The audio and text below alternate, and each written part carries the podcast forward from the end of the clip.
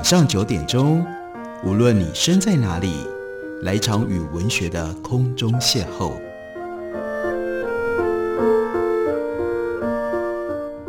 杨照谈书，邀您一同遨游文学世界，认识古今中外的经典之作。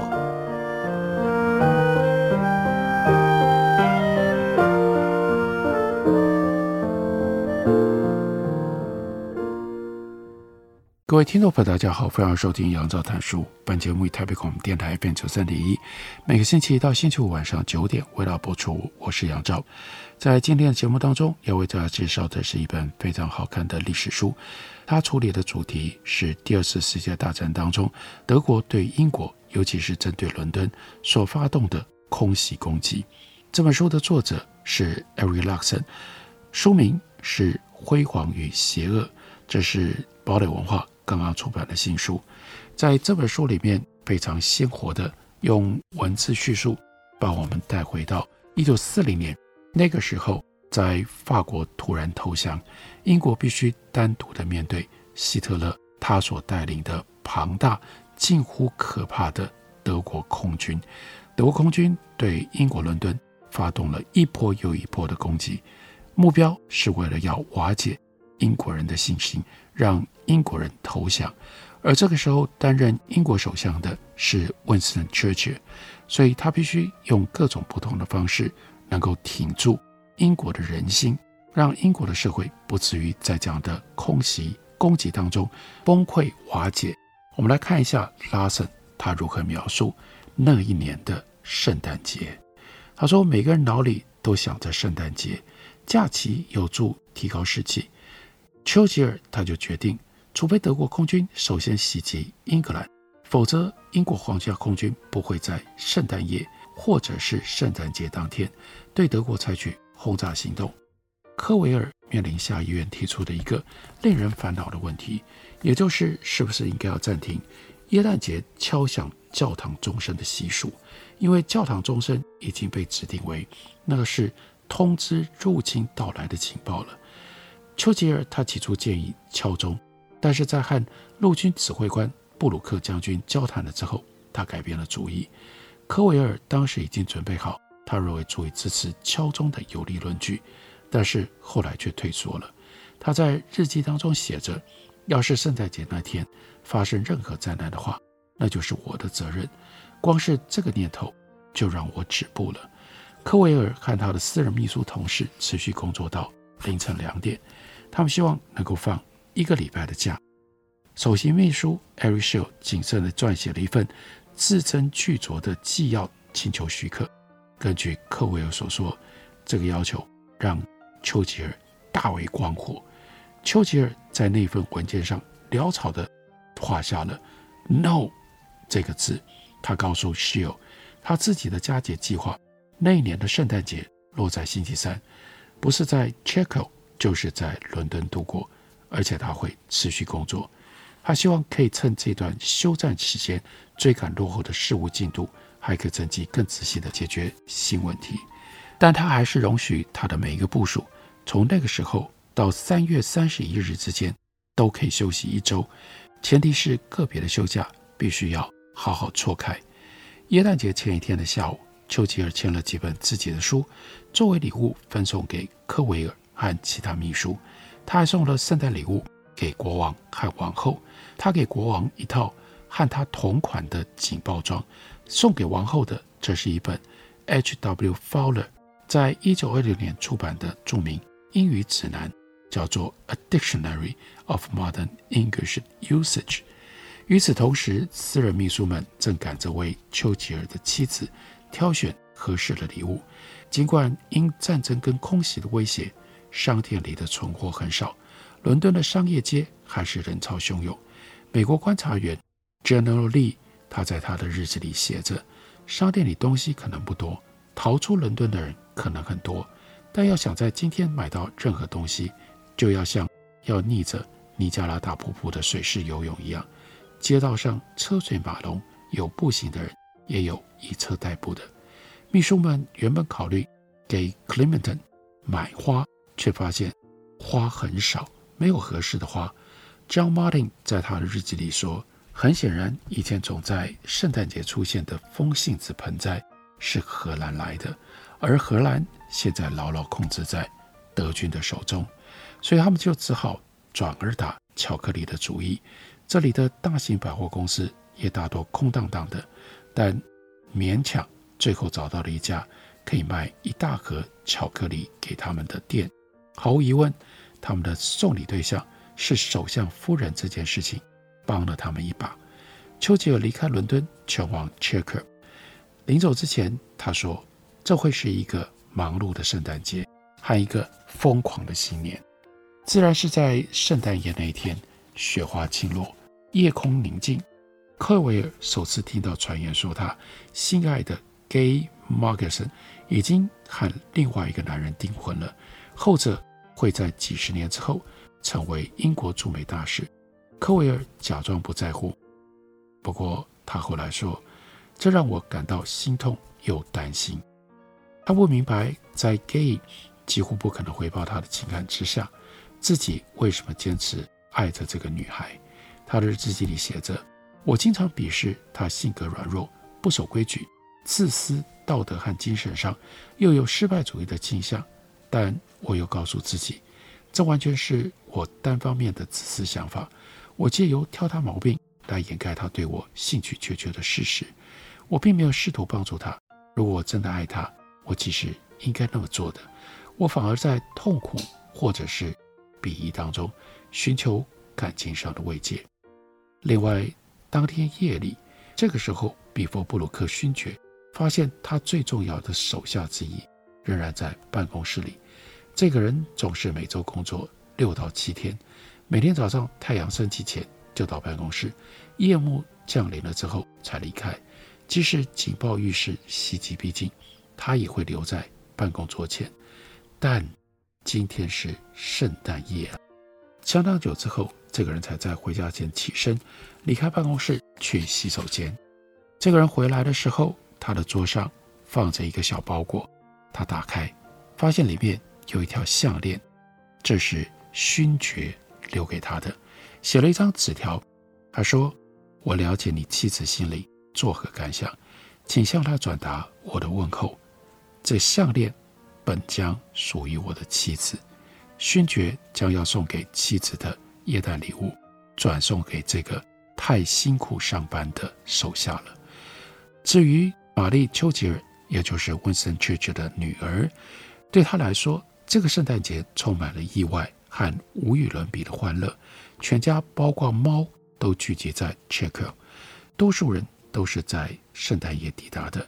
丘吉尔不喜欢的其中一个女婿也来了，这次终于没有公职访客遇袭，这座宅邸因为佳节的装饰而温暖了起来。玛丽·丘吉尔在日记里写着：巨大阴暗的大厅也因为点着装饰灯泡的圣诞树。而啧啧生辉，每个炉子里都燃着火，士兵们带着步枪跟刺刀，在这座宅邸的四周巡逻，向寒冷的夜间空气呼出白气。战机观测员站在屋顶上受着冻，但除此之外，战争平静了下来。圣诞夜和圣诞节都没有空战、海战。圣诞节早上，Winston church 他在床上吃早餐。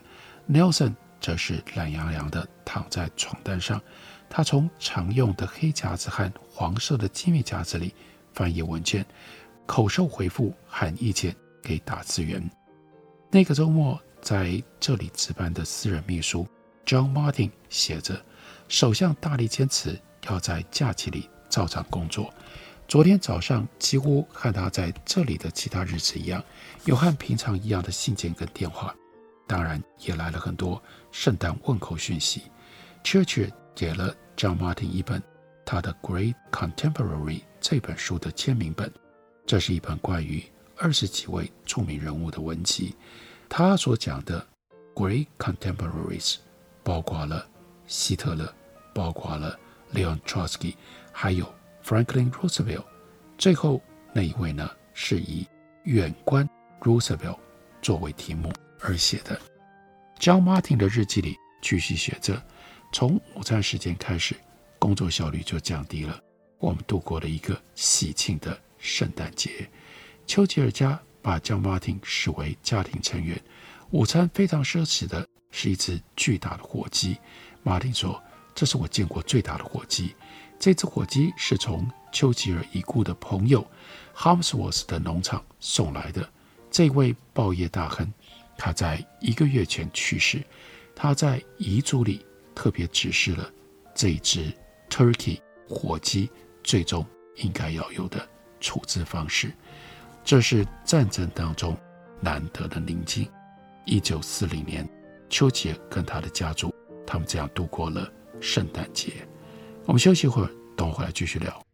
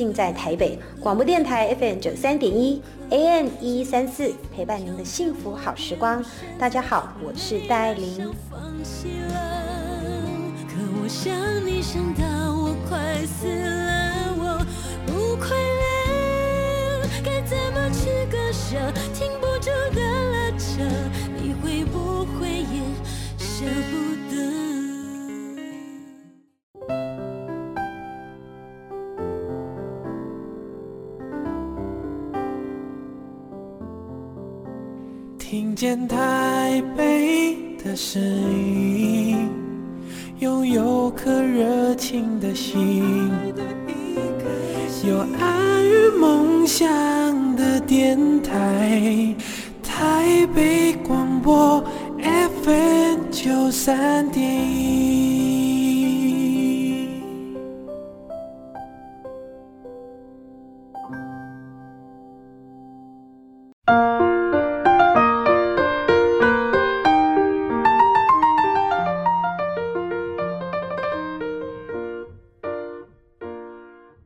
感谢您继续收听《杨照谈书》。本节目于台北广播电台 FM 九三点一，每个星期一到星期五晚上九点，为大家播出到九点半。今天为大家介绍的这本书，书名叫做《辉煌与邪恶》，作者是 Erik Larson。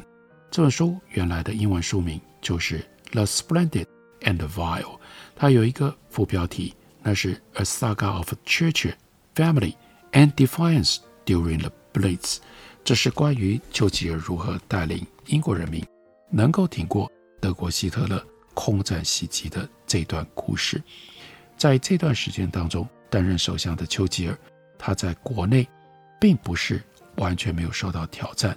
我们来看一下书里面有一段讲到了一九四一年五月六日，那是关于丘吉尔应对战争的国会大辩论，在这一天展开来。开场是外交大臣 Anthony Eden。他平淡无聊的演讲，他首先说：“我有很多话想说，但我一时无法说清。”然后他越说越少，而且还说得不好。他在一片静默当中坐了下来。伊藤讲完了，随后是一连串由来自国内各处的议员发表的简短演讲。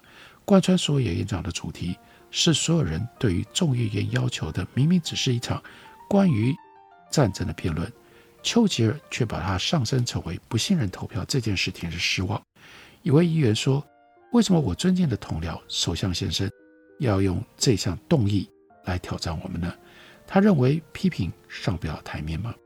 来自于格拉斯哥的社会主义者 John McGovern 发动了当天最尖锐的攻击，甚至批评了丘吉尔他去探视受轰炸城市的做法。McGovern 说。首相竟然得要在全国每一个遭轰炸的地区游街，坐在马车的后座，像小丑都铎在马戏团里一样，用一根棍子挥舞他的帽子。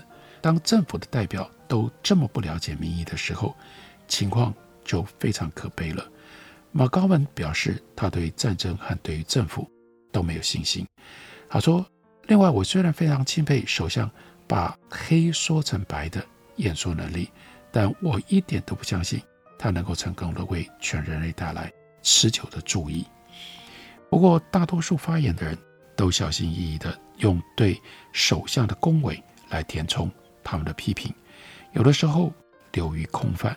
其中一位就说：“在我有生之年，我不记得有哪一位首长像我们现任首相这样，能够激起这种信心和热情。”还有另外一位议员 And Patrick 则声明，他要的不过就是让政府更强大一点。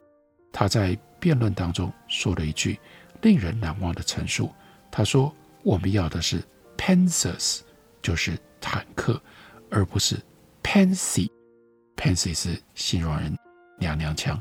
他说：“我们要 Panzers，而不是要一个 Pansy government。”在为期两天的辩论当中，主要的批评是政府明显未能够有效地打这场仗。曾经担任前任首相 Chamberlain 战事办公室负责人的 Hor Belisha，他说：“你如果无法掌控你所征服的事物，那么拥有再强大的力量都只能够充一时之用。”他还批评了丘吉尔对美国日益增加的依赖。他问：“我们是要靠自己的努力来赢得这场战争，还是因为相信美国会供应一些破铜烂铁，就推辞所有我们可以做的事呢？如果如此，我们可就误判情势了。我们确实应该每天感谢上帝，让罗斯福总统来帮我们，但夸大他的能力所及，对他和他的国家都是不公平的。尽管。”不信任投票是丘吉尔自找的，但被迫听取一段一段挑剔他的政府种种缺失的演讲，当然让丘吉尔恼火。而这个时候，大家都已经注意到了，他很难接受批评。最伤人的攻击不是来自于别人，而是来自于劳合乔治。一年前曾经帮助丘吉尔成为首相这件事情上发挥了重要作用的人。劳合乔治说：“这场战争已经进入危急存亡之秋。”他说：“这一点本身并不令人意外，在战场上受挫是兵家常事。”劳尔乔治说：“但我们已经经历了第三、第四次的惨败撤退，我们现在在伊拉克跟利比亚都遇到了麻烦。德国还占领了部分岛屿，德国这个时候占领了海峡群岛，其中的根西岛和泽西岛是最大的。”劳尔乔治又说：“我们的船运遭受了巨大的破坏，不只是物资损失而已。关于船舰的损失，我们还计算得不够周详。所以他呼吁结束这让我们名誉扫地、削弱我们力量的巨大错误吧。”老乔治挑出了在他看来政府不能够针对有关事件提供足够资讯的例子。他说：“我们不是一个稚嫩的国家，没有必要为了不吓到人民。”就隐瞒不愉快的事实，他指责丘吉尔没有能够建立一个强而有力的战时内阁。丘吉尔拥有各种优秀的特质，但也正因为如此，劳合乔治就说：“恕我直言，他的内阁需要更多的正常人。”劳合乔治讲了一个小时，有的时候声音很小，所以在场的人留下来的记录，他有的时候力道很弱，有的时候。狡猾而精明，而且在抨击政府的时候，常常透着一股报复的心情。丘吉尔在场的人看到，他显然深受震撼，因为他颤抖地抽搐了，他的手从来没有安静下来过。时间刚过四点，现在轮到丘吉尔说话了。他散发出活力跟自信，以及一股好辩的雀跃。Harold Nixon 在他的日记里写着。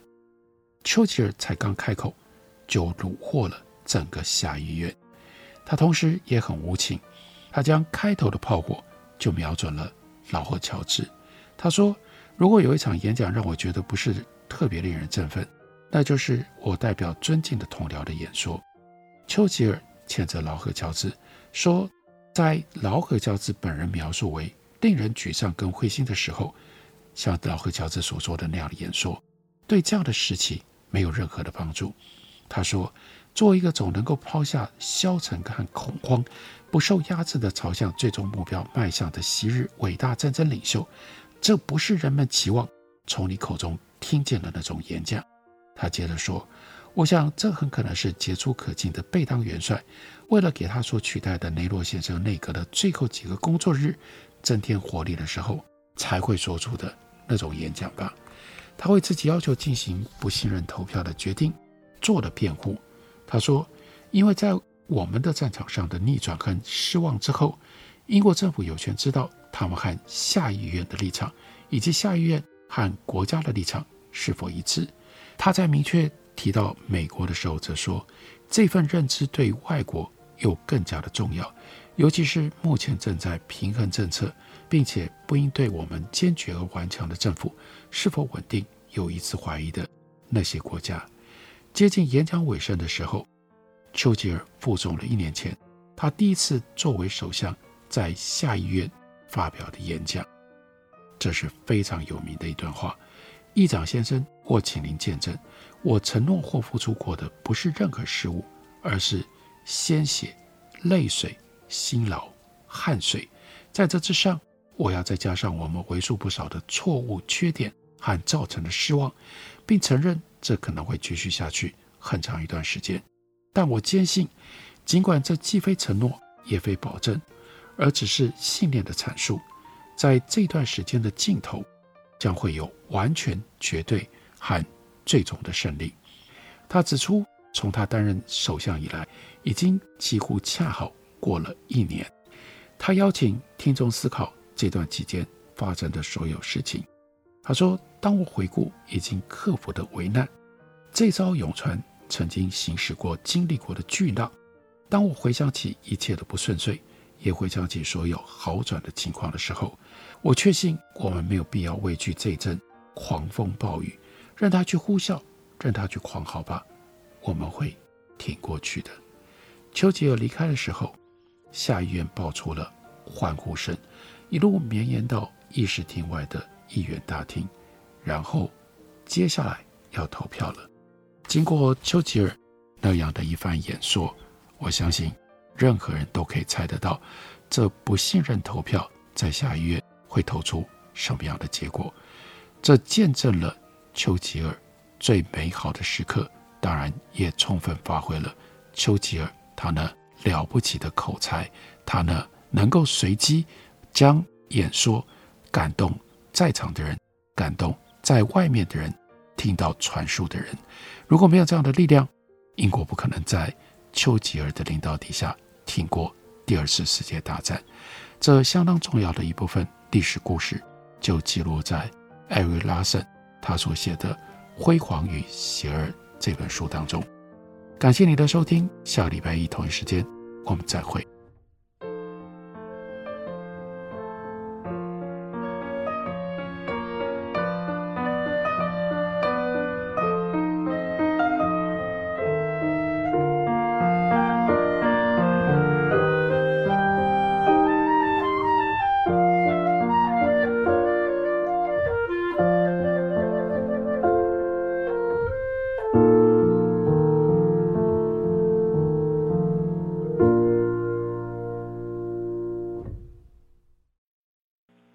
的电话无法接听，请稍后再拨。The number you have dialed is not available. 好想找人说说话哦。我在开会，等下打给你呢。需要的时候，怎么你们都不在身边？一九二五依旧爱我，卫福部二十四小时安心专线一直都在。生活没有过不了的难关，珍惜生命，拥抱希望。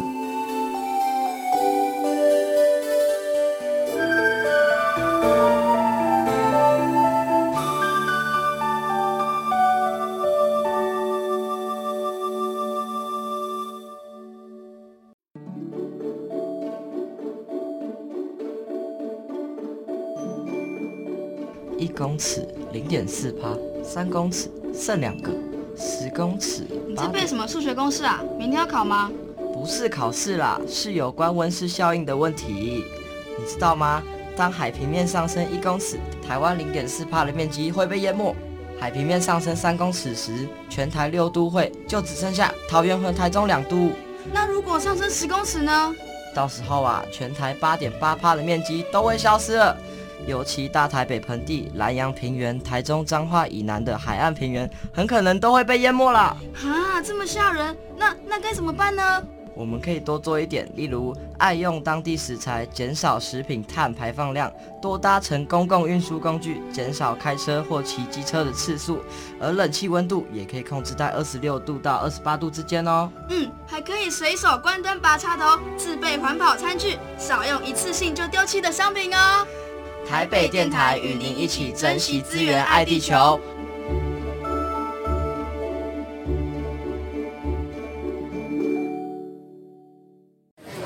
您好，欢迎光临，两位吗？两双塑胶筷子，两个塑胶碗。我要一杯大冰拿。先生，你的饮料好喽。一支吸管，一个塑胶杯，一个塑胶杯膜，一个塑胶袋。每年有八百万公吨的塑胶垃圾进入海洋，影响到生态环境与海底生物的生存。不再使用一次性塑胶用品，减速爱地球，从你我做起。